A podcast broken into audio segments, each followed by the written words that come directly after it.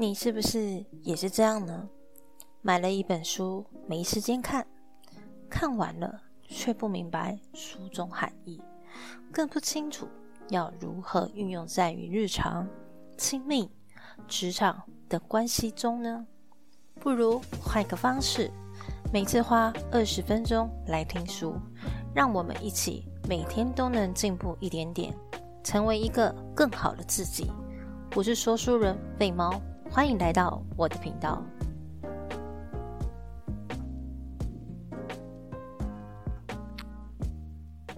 Hello，大家好，我是贝猫。接下来我要分享就是世界的中心在哪里？世界的中心站就是，其实你并不是世界的中心，因为大多数人都觉得说，全世界的人都围着我转。我相信其实有很多呃生活的案例，但是这边想要分享给大家，就是其实你是你自己人生的主角，同时也是这个共同体的一份子，是整体的一部分。那我会讲说，共同体的一份就是全世界的人。是共同体，而是它是一个整体的一部分。想要告诉大家是，不要常常以自我为中心，总是认为说，诶，这个人会给我什么？当你这样思考的时候呢，你就会有一些的小落差。为什么？因为你会把它认为说，别人应该要满足你的期望而活，别人应该给你什么？当你这样思考的时候，大多数你的行为都是手心。朝上，都祈求别人给你的东西。那相同的，如果你运用在于爱情呢，你就会认为说，他应该要给我什么？他应该要讲出，呃，满足我期待的事情。他应该做出、说出。但是当对方没有这么做的时候呢，很常会因此这样对对方有所失望、愤怒的行为。但是如果说遇到这个群体的话，你会觉得说，别人都是应该满足你期望和。而活的这件事情，它没有到非常糟糕，只是它会影响到你的生活。所以这边呢，跟大家说，别人并别人的存在，并不是为了满足你的期望而活的。所以你的人生的任务其实很简单，你要去思考，说我可以给这个人什么。当每一个人都这样思考的时候呢，其实这个世界就很单纯了。毕竟人呢都在寻求归属感，但是这个归属感呢并不是与生俱来的，你是要靠自己的双手去获得。所以你要常常去思考说，当你每一个就好比爱情好了，两个人呢都是同为出发，师说我可以给这什么，我可以为对方做什么。而是双向的付出，就大家常常讲一句话嘛，双向的爱情比较幸福的意思在这里，就是当你想要幸福的时候，你要靠自己去获得，毕竟两个人都是为对方而幸福去起而去做。但是你要知道一件事情，你同时要放下对方应该要给我什么这个样的思考的方式，会比较好一点点哦。好，这边呢，如果说你自己人际关系遭遇困难的时候，你找不到出口的时候呢，会会怎么办呢？其实我这边里面有个小故事，是当因为有个学生他在学校中遇到霸凌，然后毕竟他交不到朋友，他就没有归属感这件事情。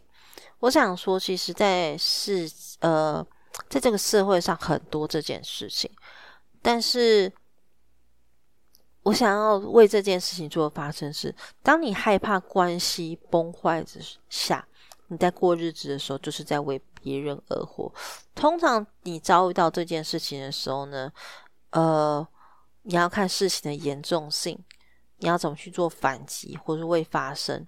但是通常有一些就是呃被霸凌很久的事，呃期间很久，大家没有去做抵抗。有的时候是你害怕这样子的呃授予感，你其实这样的行为是在为别人而活。那这边就不多做解释，因为呃最近真的很多类似的文章啊文献，我自己本身也是从呃学校暴力出来的，学校暴就是遭遇到霸凌，我自己本身叫做霸凌。那我看到这件事情的时候呢，通常。我的感觉其实是蛮糟的，为什么呢？因为你在学校遭遇到霸凌，然后我那时候其实也交不到朋友，然后我没有任何的归属感觉，就是找不到安定安全感的时候，其实慢慢的我没办法跟人，我到现在还是有一点点社恐啊，就是没办法跟人面对面的接触，还是会，只是说他的那个释放能量比较少一点点的。那个时候我其实蛮蛮底，就是蛮默默去承受被呃学校暴力这件事情，但是我我后来慢慢去。尝试的去了解的时候，发现说，当我这样的，我我害怕这样的关系去改变的时候呢，其实我害怕改变，但是还蛮奇妙的一件事情。因为我害怕说，如果当他不再打我去抵抗的时候呢，我会不会会不会怎么样怎样怎样？其实我思考性也蛮多，这个还蛮有趣的。有时候了解自己当初这些行为之后，你会慢慢蛮有点蛮有趣的。好。这本书呢，有在提倡一件事情，就是不责骂、不称赞。什么叫不责骂、不称赞呢？其实我个人觉得蛮特别，就是他说称赞的行为是以上对下的含义，它是纵向的，很特别哦。因为为什么？就是简单说，就是这个行为是有能力的人给没有能力的人评价。嗯，所以你就思考啊，是这样子吗？因为当你以上对下去评价的时候呢，通常这样的模式，你一直在告诉他，哦，因为你没有能力，所以需要称赞。但是你去思考这件事情，就是哦，那那些有能力的人呢，是不需要别人称赞吗？有极少部分有能力的人，他其实心里是还蛮健壮强大，他们不需要别人的认定、认同、认可，他们就会自我。去呃赞美自己，蛮特别的，真的。举例来说好了，就是你当你常讲，你有不知道你有没有讲过这句话，就是会帮忙做事很了不起哦，很棒，你做的很好。然后或者是说，呃，你对你的同事或者是你的身边有人，就是恭维奉承，这也是就是以上对下的方式。然后或者是说。呃，举自己小时候家庭的赏罚，就是我家庭，就是我的家庭，就是哦，你做对一件事情呢，大家觉得哦，你好棒哦，你考试考一百分，你好棒哦，对，就是作者倡导这件事，他不责骂。也不称赞这件事情，为什么？因为这会造就成说你这辈子都在迎合别人的期待，你最后会很容易感到厌烦。同时间，如果你没有得到称赞的话，你就会判定你自己是一无是处。这是为什么呢？作者说我不称赞，因为他不想要让这样子的一个横向关系变成纵向。那怎么去鼓励别人呢？鼓励的方式其实很简单，就是所谓的课题分离。首先，你要先做课题分离，然后横向关系，然后自己可以做些什么。就像我们这一对一的对话的方式，我们通常会先倾听，倾听你的需要，帮你做区分、厘清，然后会给你行动方针。好，这是这样的一个模组。那我们可以实做练习。就是呃，小孩子用功读书是谁的课题？首先，我们要先课题分离。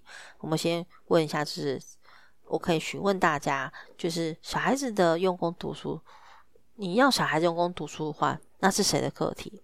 是小孩子的问题，还是你的问题？那推动孩子靠自己努力，怎么做呢？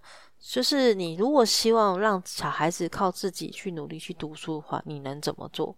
就是这父母，你还能可以做些什么？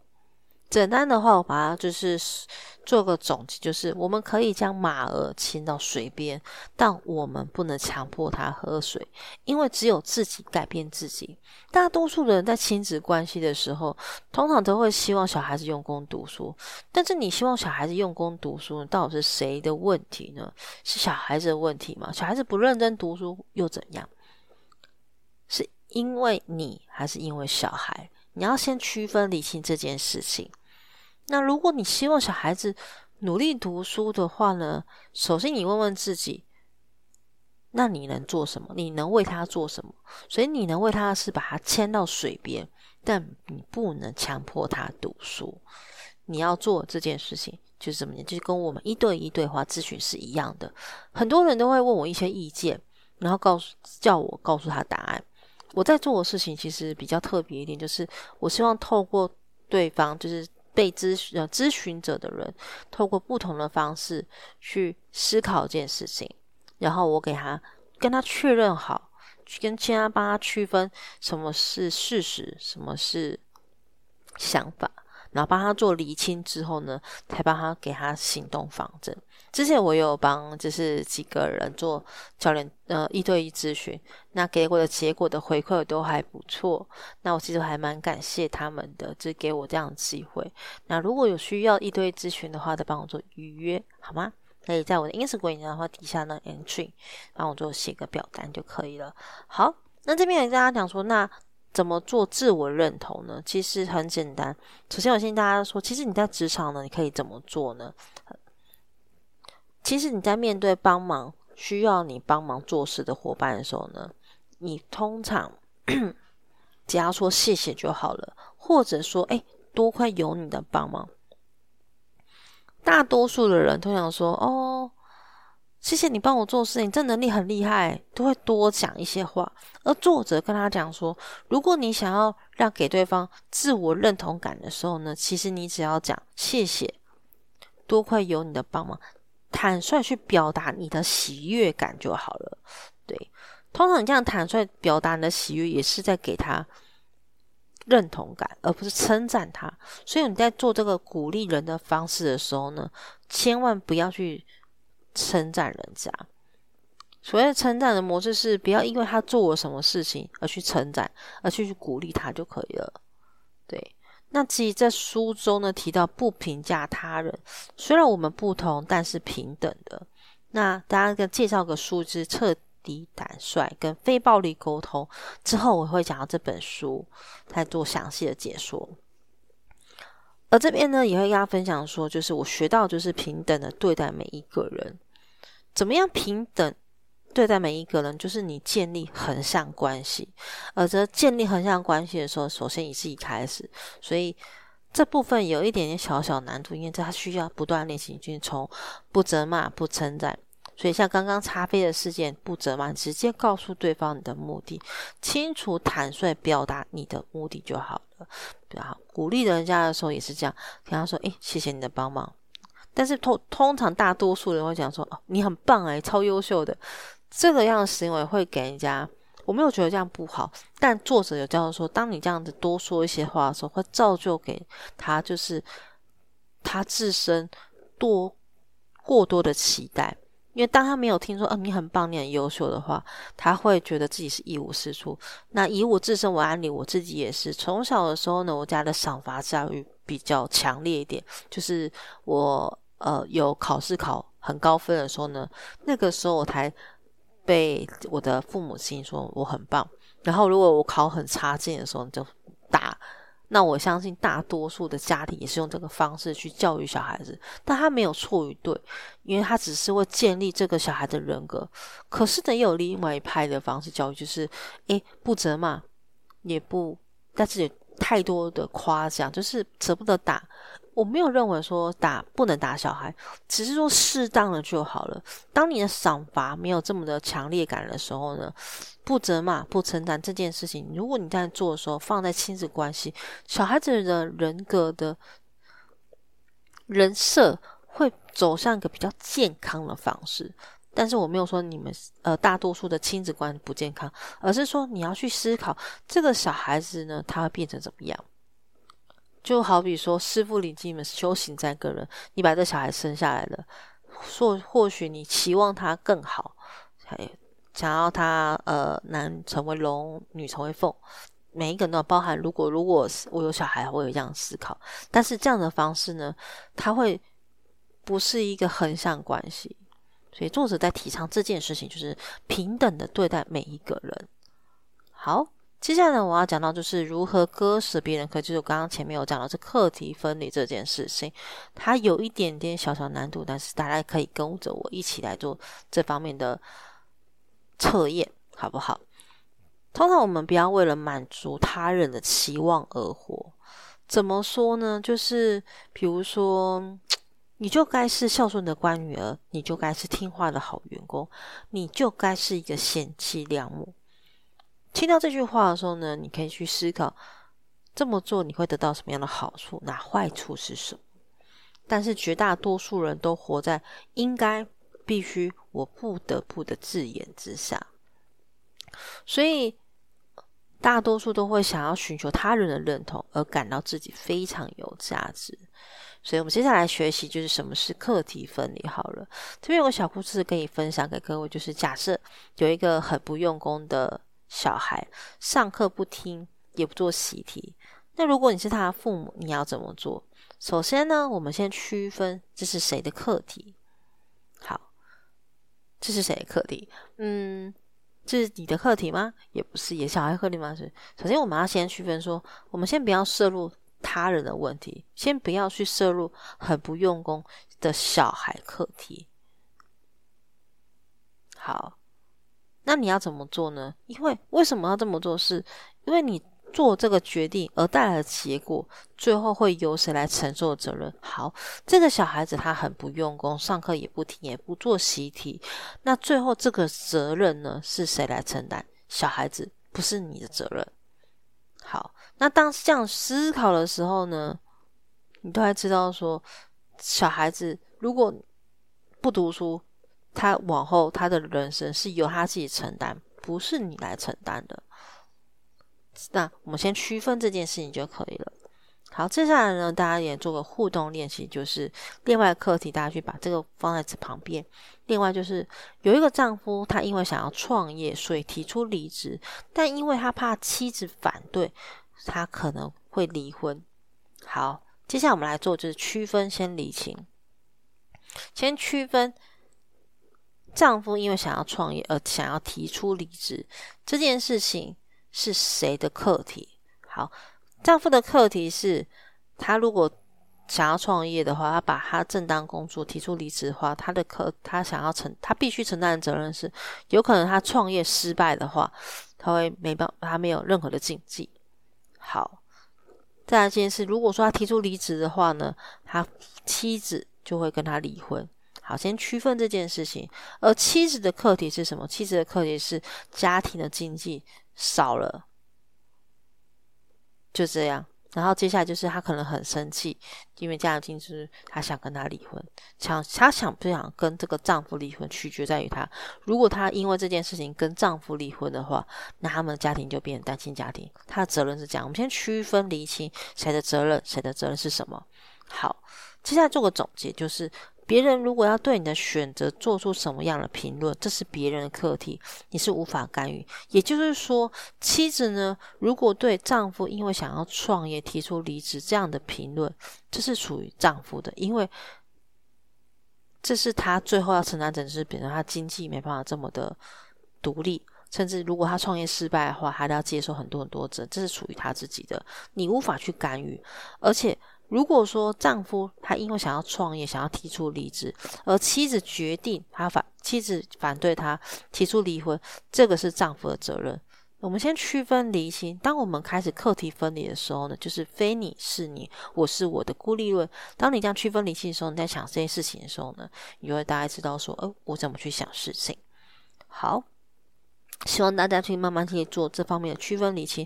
那如果说对对这方面有点不太，懂的话，那你可以在 IG 私信我好吗？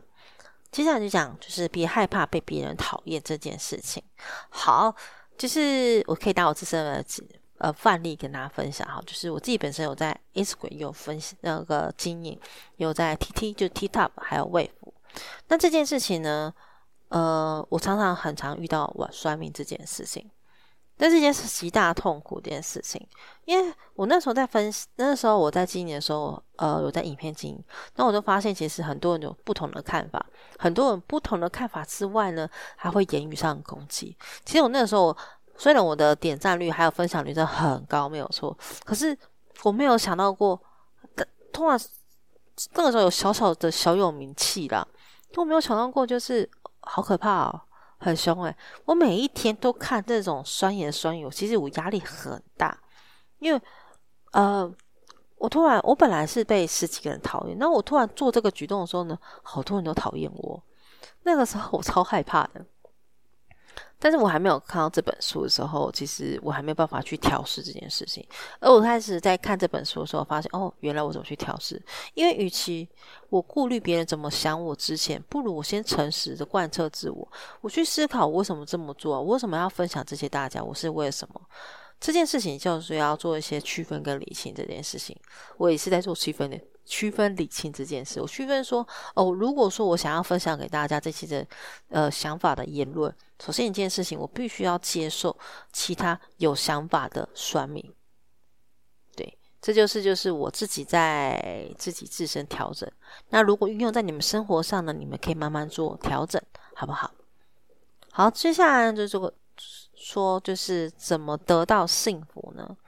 其实。得到幸福其实不难。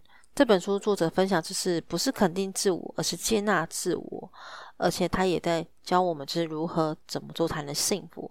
首先就是怎么不是肯定自我，接纳自我是在说你要怎么，你要先分辨诶信任他人跟贡献他人。那怎么分辨呢？其实很简单，他想说就是首先做个整理，就是肯定跟接纳。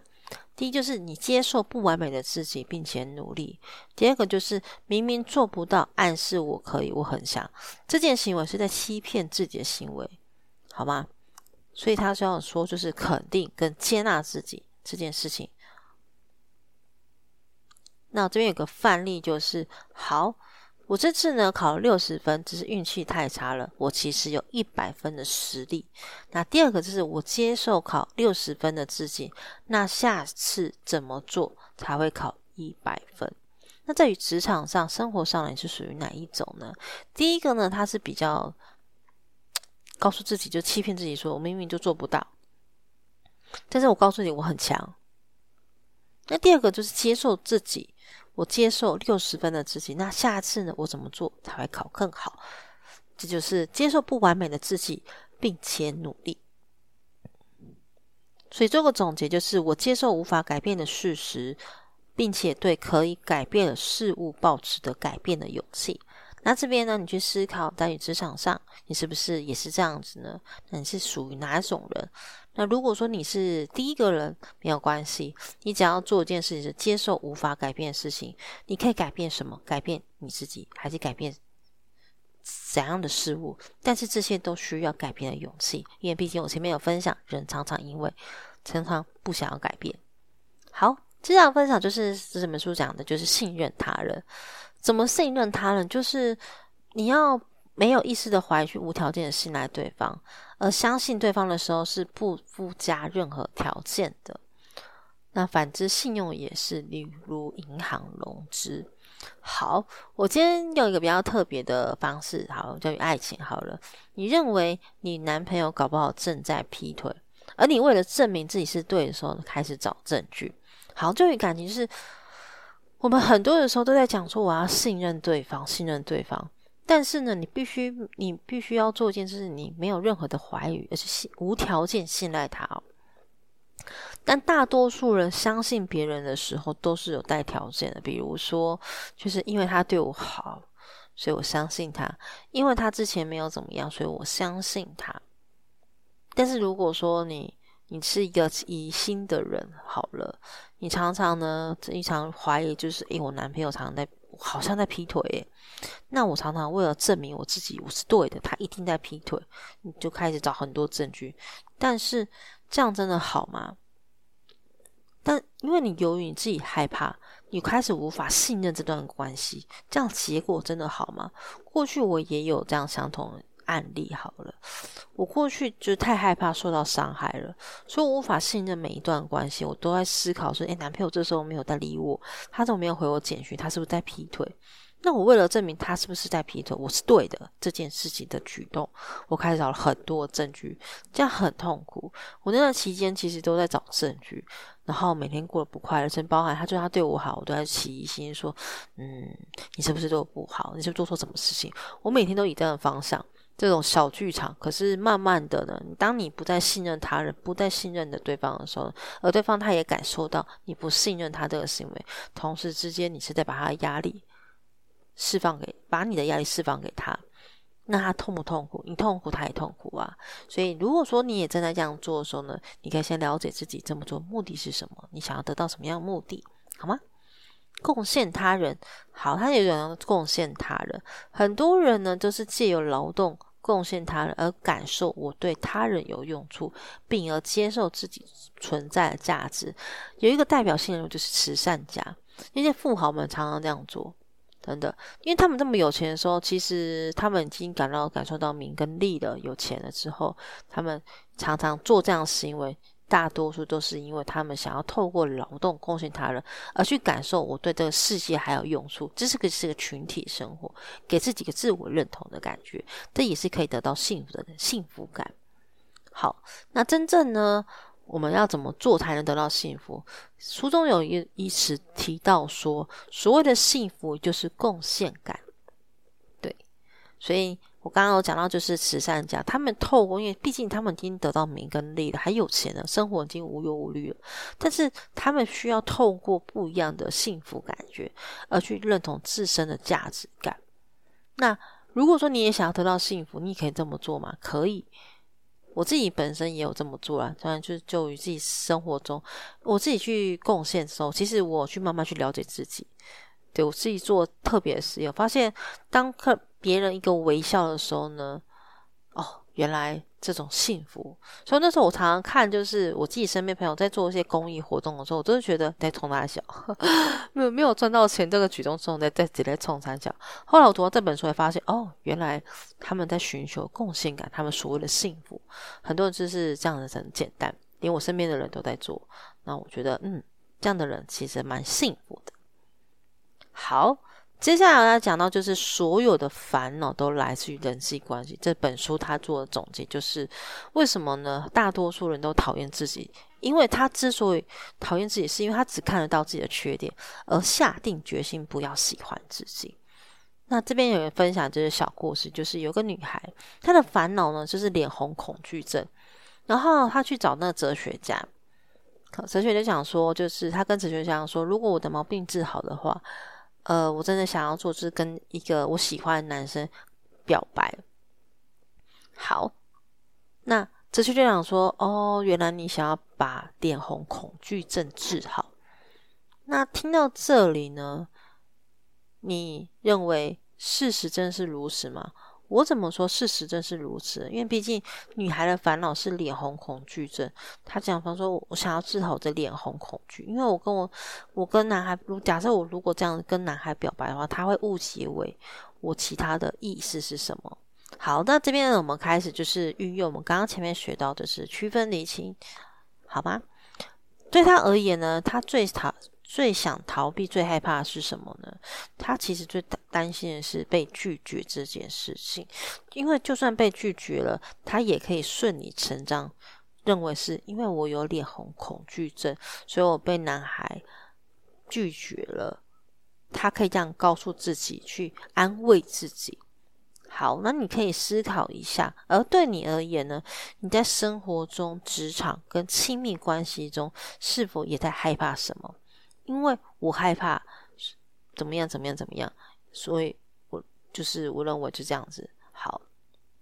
那这边跟你讲说，因为你过分害怕被讨别人讨厌、被别人拒绝，其实你的目的是不要在人际关系受到伤害所导致的。嗯，好。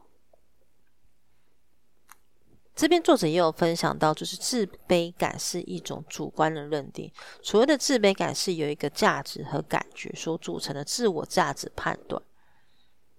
那这边呢，哲学家也有分享，跟那年轻人分享说，他跟年轻人讲说，像我身高一百五十五公分，那我是不是要跟别人比较？说哦，我身高一百五十五公分，然后别人长那么高，那我就无用之人。然后，所以我就开始自卑，自卑我的一百五十五公分，我身高很，身高一百五十五公分啊之类的，你可以这么做吗？但我真这呃，哲学家就讲说，你办法改变你的一百五十五公分的身高，但是你可以更改主观的解释啊。所谓主观解释，就是主主观的自卑感。你并非需要自卑啊。那这边有一卡一行杠跟大家分享，就是自卑感需主观的，非客观的事实。真的客观是什么呢？先区分这件，什么叫自卑感？先跟大家分享，就是首先你要去了解一件事情，就是自卑感是自我价值的判断，然后你要去区分什么是自卑。人人其实都有自卑感，它并非坏事。像我自己本身也会自卑感啊，但不是自卑情节。那我在做更新的深入探讨的，跟你们做解释，就是有个范例，就是诶，我的厨艺不够纯熟，下次一定要做出更极致的料理，这也是自卑感了。在阿德勒讲说，就是当你追求理想的状态的时候呢，就在追求卓越，这叫自卑感。就是当你去思考说，哦。嗯，我是厨艺不够纯熟，但是我下次一定要做出更极致的料理，贡献给大家，做出更好吃的，这叫做追求卓越。好，那你就反之，你自己有的时候是不是也有自卑感觉？但是我要在严重的跟你们去声明，就是人人其实都有自卑感的，它真的不是一件坏事。那什么叫自卑情节呢？通常都被人家当成是借口啦。比方说，就是因为我长得不太好看，所以结不成婚了。然后像刚刚双胞胎双胞胎的故事，因为呢，我有酒鬼的爸爸，所以我变成酒鬼。因为，所以我变成这样子。因为我长得不太好看，所以结不成婚。就是因为 A，所以达不成 B，为自己找借口。所以你常你去思考说呢，你自己是属于你有自卑感，对这件事情有自卑感。还是自卑情节，好吗？那接下来他作者有讲说，说就是自傲的人，同时也是自卑的。怎么说呢？因为真正有自信的人是不会自大自夸的。好了，你这时候开始就讲说，哦，身边的人哪一个人是这样子？好，你可以了解这件事情，因为人生并不是与他人竞赛的，好吗？所以我相信身边的朋友一定有自傲的人。你可以这样思考啊，因为这是比较区分你心是他的行为所在。好，认错不等于失败这件事情，就是呃，假设这有个范例，年轻人说，假设对方因为误解而找茬，甚至侮辱自己，难道我不能生气吗？其实我可以把它举个例子，就是我自己在做 T T 的时候，我自己在做 T T，有很多影片有同样被酸米酸，然后。他们常常误解我一些的，我真正想要分享的一个目的的时候呢，常常会有酸民在找茬，跟我找我吵架，甚至会侮辱我。我当他其实蛮生气的，但是呢，嗯，或许我的言论造成他的误解，其实是我的错，我应该讲的更清楚才对。所以认错不等于失败的意思就这样子。有的时候，呃。你可能某一些的言论或是说法、想法，让导致对方误解。其实，通常导让对方去跟你有言语上的冲突的时候呢，其实你只要认清事实就可以。因为毕竟，比如说，呃，有点像是大多数人不太轻易去认错，不太轻易说对不起。这放在感情上的话也有，但是很多人讲说，我为什么要认错？我又没有做错。对，没有错，你讲的都是对的。但是呢，认错不等于失败，认错不代于就是你输了这件事情。所以你要去思考这样你的方向，好吗？